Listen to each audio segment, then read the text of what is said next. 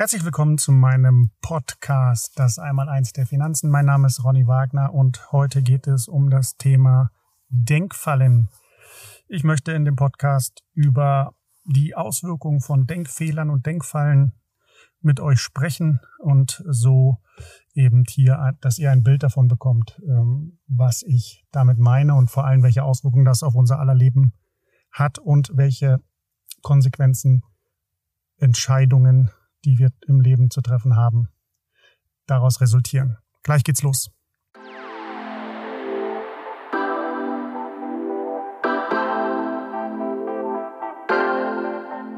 Das Einmaleins der Finanzen.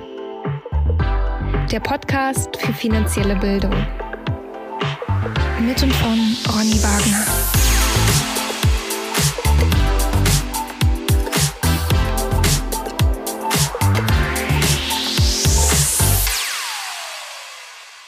Denkfallen. Angefangen hat bei mir alles mit dem Weltbestseller von Nassim Taleb, Der schwarze Schwan. Das habe ich ja in einer der vorhergehenden Folgen auch schon immer wieder angedeutet. Ähm, denn dieses Werk hat mich tatsächlich sehr beeindruckt und äh, ich lese auch heute noch in meiner Freizeit viel in diesen Büchern. Es sind ja fünf äh, Bände, äh, in denen Taleb quasi hier über dieses ganze Phänomen des schwarzen Schwans, unvorhergesehene Ereignisse, ähm, Antifragilität äh, und so weiter spricht und wie wir das in unser Leben, dieses Wissen in, die, in unser Leben integrieren können. In meinen Augen katapultierte Taleb äh, äh dieses Werk in die Liga der intellektuellen Weltelite. Also es ist immer ein Genuss, äh, daran zu stöbern. Durch diese ähm, Literatur bekam ich persönlich eine doch ziemlich gute Vorstellung von den sogenannten Denkfehlern, also von den Abweichungen vom rationalen, optimalen, äh, logischen oder und vernünftigen Denken und Verhalten. Das Wissen um diese Denkfehler hatte natürlich auch Auswirkungen auf meine Tätigkeit als Unternehmer und als Geldcoach. Mit dem Ergebnis, dass es mich äh, zumindest nach meinem Dafürhalten entspannter und besonderer machte. Ich erkannte bei mir und äh, vor allem auch bei anderen Menschen in meinem privaten wie auch im beruflichen Umfeld äh, diese Denkfehler und konnte ihnen rechtzeitig ausweichen, bevor sie allzu großen Schaden angerichtet hatten. Und ich habe verstanden, wann unsere Gesellschaft oft unvernünftig handelte. Man muss ja nur äh, nach draußen schauen und kann dort viele Fallbeispiele beobachten. Menschen planen und entscheiden alles andere als rational. Ich denke, das ist etwas, was uns, äh, was wir uns immer wieder vor Augen führen sollten. Und da stellt sich natürlich gleich äh, die spannende Frage, was ist denn dieses rational entscheiden? Was bedeutet das? Stellt euch vor, ihr lebt mit einer, mit eurer Familie in, in einer Höhle während der letzten Eiszeit. Vor dieser Höhle gibt es zwei Wege, die du gehen kannst, um wild zu jagen. Das ist deine Aufgabe in der Familie. Du bist Jäger, du musst die Familie ernähren. Auf einem dieser Pfade gibt es reichlich Wild, aber es liegen auch viele Felsbrocken im Weg. Auf dem zweiten Pfad gibt es zwar weniger Wild, aber es gibt auch keine Hindernisse. Du kannst also sehr weit schauen und äh, eben hier ähm, die Risiken und die Gefahren besser abschätzen. Im Sprachgebrauch der, der meisten Finanzexperten und Wirtschaftsexperten hat der erste Pfad, also das ist der mit dem vielen Wild, einen höheren zu erwartenden Gewinn. Doch die Evolution bevorzugt eher den Pfad mit dem weniger Wild. Warum ist das so? Es könnte nämlich auf dem Pfad mit den Felsbrocken hinter jedem ein Säbelzahntiger lauern und in diesem Fall könntest du sterben und deine Familie muss verhungern. Also hat der Pfad mit weniger Wild ähm, oder ist die Entscheidung für den Pfad mit weniger Wild keineswegs irrational, auch wenn das vielleicht auf den ersten Blick so erscheint. Also man könnte das übersetzen in die Sprache der Geldanlage, die Anlage mit dem geringeren, mit der geringeren Rendite ist durchaus Äh, also die Entscheidung dafür ist nicht irrational. Und ähm, nochmal, der Pfad mit dem weniger Wild ist keineswegs irrational. Wenn man nämlich alle Kosten dort mit reinrechnet, dann kann man mit diesem Pfad durchaus besser fahren oder wird besser fahren. Der Säbelzahntiger ist der, das fehlende Säugetier in der modernen Ökonomie. Da kommen wir wieder zum Thema des schwarzen Schwans. Hinter jeder Biegung könnte die Gefahr lauern, könnte ein Säbelzahntiger stehen und alles zunichte machen, wofür wir bisher gestanden haben. Der Akademiker wird typischerweise die Nutzen ersten Grades, also das Wild, quantifizieren und die Kosten zweiten Grades den Säbelzahntiger ignorieren. Also wir sind darauf ja natürlich auch konditioniert, uns äh, eher mit den Renditen oder mit den Ergebnissen auseinanderzusetzen. Mit den Risiken wollen wir uns nicht so sehr beschäftigen oder diese vielleicht sogar ganz ignorieren. Doch gerade bei der Geldanlage ist es extrem wichtig, dass Anleger den Säbelzahntiger sehen müssen. Ja, wir müssen uns darauf fokussieren, was die Risiken sind. Wir sollten eher darauf achten, als einen möglichen zu erwartenden Gewinn hier in den Vordergrund zu stellen. Rationale Entscheidungen, und da kommen wir jetzt wieder zum Ausgangsthema, sind eben solche Entscheidungen, die uns besser überleben lassen oder überhaupt überleben lassen. Das sind rationale Entscheidungen, so könnte man es definieren. Also es geht um Überleben. Ne? Warren Buffett hat es ja auch schon gesagt. Wir müssen zuerst überleben, um Geld zu verdienen. Das ist immer der erste Punkt. Die Rendite wir, sollten wir nicht in den Vordergrund stellen. Es ist völlig trivial in meinen Augen, dass Menschen, die finanzielle Entscheidungen und Strategien äh, formulieren, zu formulieren und umzusetzen haben, erstmal sämtliche relevanten Informationen einsammeln sollten, um zu einer guten Entscheidung überhaupt zu kommen. Man muss ja erstmal etwas für Input sorgen, damit der Verstand auch ordentlich gefüttert werden kann, um dann eben entsprechend auch das richtige Ergebnis rauszuwerfen. Wir sollten immer unbedingt eine umfangreiche Auswahl von möglichen Anlagestrategien in Erwägung ziehen bei unserer Betrachtung.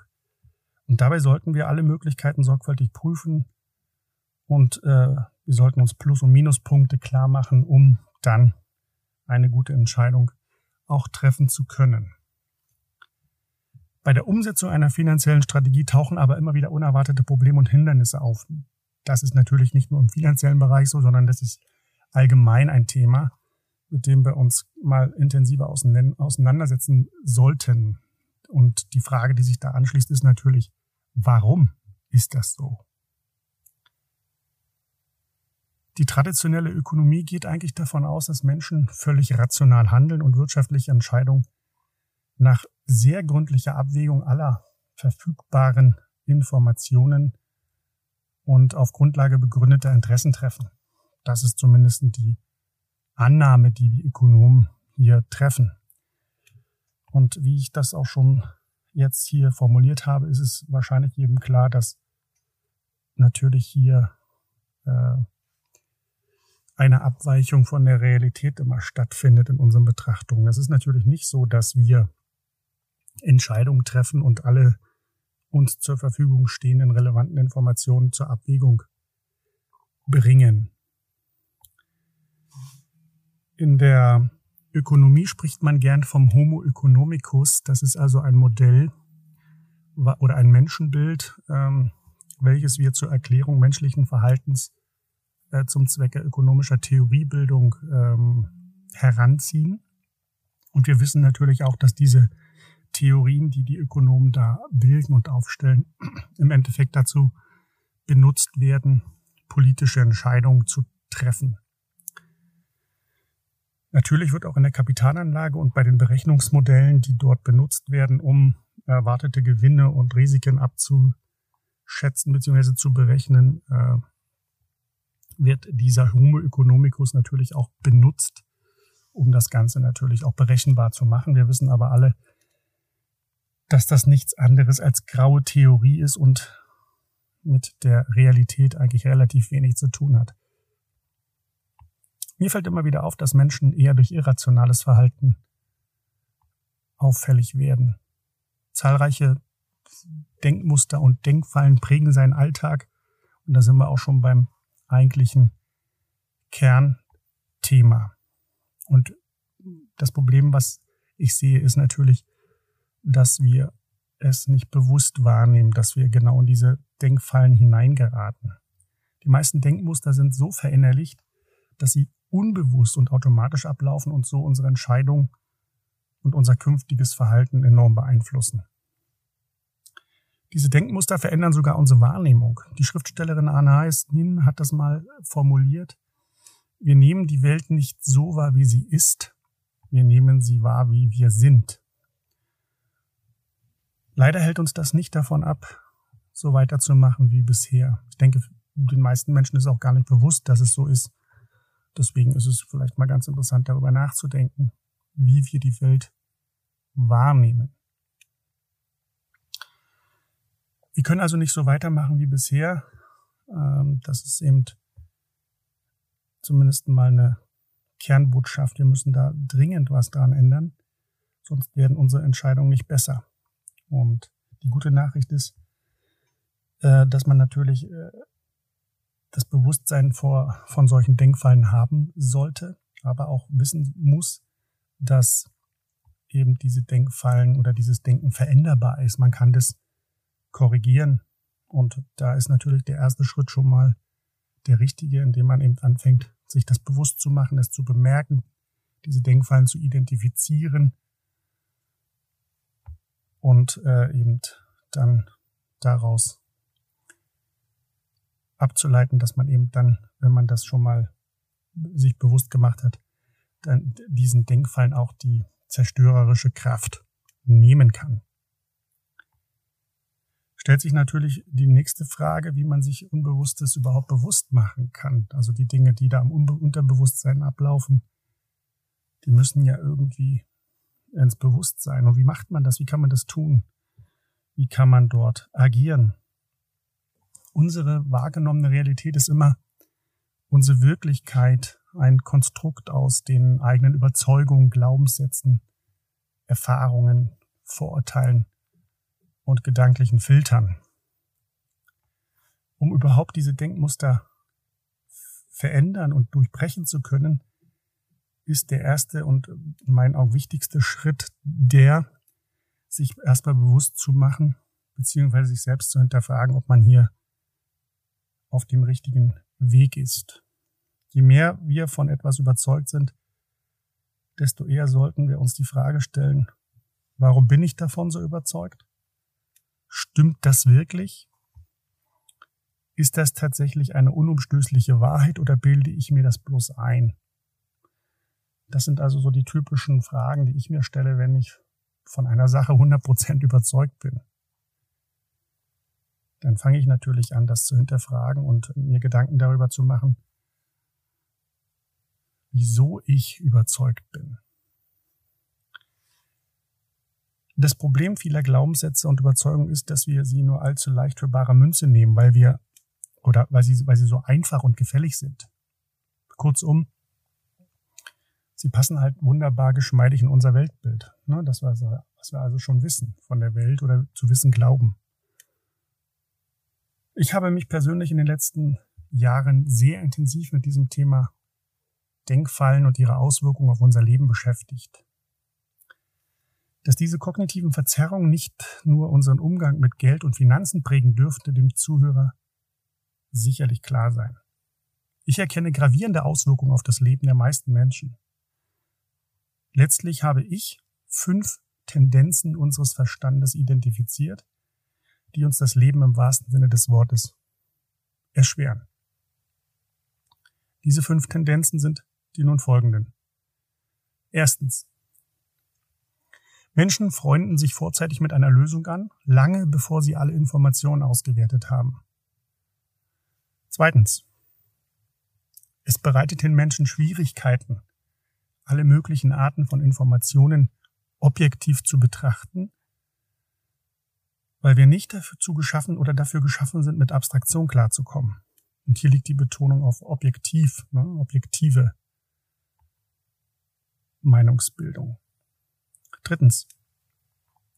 Wenn die Menschen einmal dabei sind, sich auf eine bestimmte Lösung zuzubewegen, suchen sie nur noch nach Bestätigung, dass diese Lösung richtig ist, anstatt die Möglichkeit, dass sie falsch liegen, auch nur im, im entferntesten zuzulassen. Viertens. Die Menschen ordnen sich den Wünschen einer Gruppe unter, insbesondere wenn in ihr die Führungsrolle von einer starken Persönlichkeit eingenommen wird, anstatt Einwände zu erheben und Ideen zu prüfen. Fünftens. Die Leute lernen aus ihren Fehlern nicht so viel, wie sie eigentlich könnten, denn wir Menschen leiden meist unter übermäßigem Selbstvertrauen und verfügen über Verteidigungsmechanismen, um unser Scheitern wegzuerklären. In den folgenden Sendungen möchte ich nun äh, zu diesen einzelnen Punkten, zu diesen fünf Punkten intensiver Stellung beziehen. In dieser Folge werden wir uns noch den Punkt eins anschauen. Der erste Punkt war die sogenannte vorzeitige Festlegung auf etwas. Also Menschen freunden sich vorzeitig, vorzeitig mit einer Lösung an, lange bevor sie alle Informationen ausgewertet haben. Psychologische Studien zeigen, dass es schwierig ist, keine Schlüsse zu ziehen, bevor man alle Informationen ausgewertet hat. Wir bilden uns immer sehr, sehr schnell eine Meinung und dann ist es natürlich total schwer für uns, äh, dann diese Meinung, auch wenn wir andere Informationen bekommen, dann auch nochmal zu verändern. Aber dazu kommen wir auch noch. Unser Ziel ist nämlich, allen Informationen immer das gleiche Gewicht zu geben und die Entscheidung erstmal so lange wie möglich offen zu halten, bis alle Fakten ausgewertet sind. Ich weiß, dass das sehr schwierig ist und eigentlich gegen unsere Natur läuft, aber wir müssen uns da selbst disziplinieren. Die Schlüsse, die wir dann daraus ziehen, sind genau wie der erste Eindruck schwer zu revidieren. Untersuchungen mit klinischen Psychologen haben ergeben, dass diese ihre Diagnosen sehr früh stellten und dass zusätzliche Informationen die Diagnosen danach nicht mehr verbesserten. Also man sehen, wir sehen selbst äh, dem Psychologen, dem das eigentlich ein, klar sein sollte, wie unser Verstand hier tickt und funktioniert, selbst die sind nicht in der Lage, sich dieser Denkfalle zu entziehen. Es ist sogar schwierig, ein einmal gefälltes Urteil zu revidieren, wenn wir erfahren, dass die Informationen, auf denen es beruhte, falsch sind. Psychologen nennen dieses Phänomen unseres Verstandes den sogenannten Verfügbarkeitsfehler. Das heißt, wenn wir also nicht alle verfügbaren Informationen auswerten, dann laufen wir in diese Falle. Wir erinnern uns besser an Ideen oder Informationen, die verfügbar sind, entweder weil uns diese Infos gerade über den Weg gelaufen sind oder weil wir eine besonders lebhafte Erinnerung haben. Eine Meinungsbildung zum Beispiel äh, funktioniert bei mir eben nach dem äh, Muster der Dialektik. These, Antithese, Synthese. Also ich stelle eine These auf, suche mir bewusst die Gegenthese, um dann beide miteinander abzuwägen und zu einer neuen Meinung zu kommen oder einer neuen These, der Synthese zu gelangen dann fängt das Spiel wieder von vorne an. So kann man also dann auch mit einer mit der Meinungsbildung arbeiten. Zumindest habe ich mir das angewöhnt. Mir gelingt das natürlich auch nicht immer. Es ist immer nicht so einfach, dann auch kontrovers dann die Gegensätze zu diskutieren. Aber zumindest ist es der Anspruch. Der Verfügbarkeitsfehler führt auch dazu, dass wir auf Analogien und Erzählungen stärker ansprechen als auf statistische Informationen, obwohl eigentlich die nackten Zahlen ein sehr, sehr genaues Bild einer Sache zeichnen. Zufällige Fakten sind eigentlich für unser Gehirn schwer zu merken. Aber wenn man diese zufälligen Fakten in eine Geschichte einwebt und, oder in eine Analogie zu anderen Situationen bringt, die uns vertraut sind, dann machen diese Fakten sie für uns verfügbar. Schauen wir uns dann Beispiel beim, beim, Schach, beim Schach mal um. Ja? Aus einer, ich habe mir eine Studie mit Schachgroßmeistern mal angesehen und da habe ich äh, erfahren, dass Schachgroßmeister nicht besser als Normalsterbliche sind, sich ein Schachbrett mit zufällig aufgestellten Schachfiguren im Gedächtnis zu behalten. Alle Menschen erinnern sich in der Regel an sechs Figuren und deren Standort. Doch wenn die Aufstellung der Figuren aus einem tatsächlichen Spiel hervorgegangen ist, lernen Schachgroßmeister, dass gesamte Brett sehr, sehr schnell auswendig, während sich Normalsterbliche immer noch bei den vier, vier äh, bei, sorry, bei den sechs Figuren aufhalten und sich nur an diese erinnern können. Der Grund ist ganz einfach. Die Figuren sind für die Schachprofis jetzt durch eine Art Narrativ miteinander verbunden. Die, Narra die Narrativik ist äh, die Technik und die Theorie des Erzählens. Also ne, das, was ich vorhin sagte, wenn man das Ganze in eine Geschichte einwebt, dann macht es mehr Sinn. Das Problem ist natürlich, Narrative und Analogien sind nicht unbedingt etwas Schlechtes, solange man sie richtig und wohlwollend natürlich einsetzt. Denn sie können natürlich zugunsten beider Seiten bei einer Auseinandersetzung eingesetzt werden. Na, nehmen wir mal so bekannte deutsche Sprichwörter wie Eile mit Weile. Das Gegen, der Gegen, zu, Gegensatz dazu wäre, der frühe Vogel fängt den Wurm oder besser den Spatz in der Hand als die Taube auf dem Dach. Aber auf der anderen Seite steht dann, vergessen Sie nicht etwas auf die hohe Kante zu legen. Oder gleich und gleich gesellt sich gern, aber Gegensätze ziehen sich an. Also auch hier wieder, je nachdem, wie man es betrachtet, beides ist richtig. Narrative können auch deswegen gefährlich sein, weil sie eben Fakten immer sehr hübsch verpacken können. Oder man kann eben, der, der Erzählende kann das sehr hübsch verpacken. Und man kann, man wird natürlich dazu verleitet, auch Kausalverbindungen herzustellen, da wo eigentlich gar keine sind. Ne? Stichwort Verschwörungstheorien. Das Fazit aus dem Gesagten ist, die Tendenz, äh, uns über Geschichten anstatt über Statistiken und unumstößliche Wahrheiten mitzuteilen, ist tief in uns verwurzelt. Wir glauben also mehr Geschichten als den nackten Zahlen. Gebraucht diese Tendenz, aber lasst euch durch, dadurch nicht manipulieren. Und damit sind wir auch schon beim Ende dieses ersten Teils zum Thema Denkfallen. Schön, dass ihr mit dabei gewesen seid. Gibt es äh, eurerseits äh, Fragen oder Anregungen, nutzt bitte unsere E-Mail-Adresse und stellt diese. Ich werde dann relativ zeitnah versuchen, diese dann auch zu beantworten. Vielen Dank für eure Aufmerksamkeit und wir hören uns. Bis bald.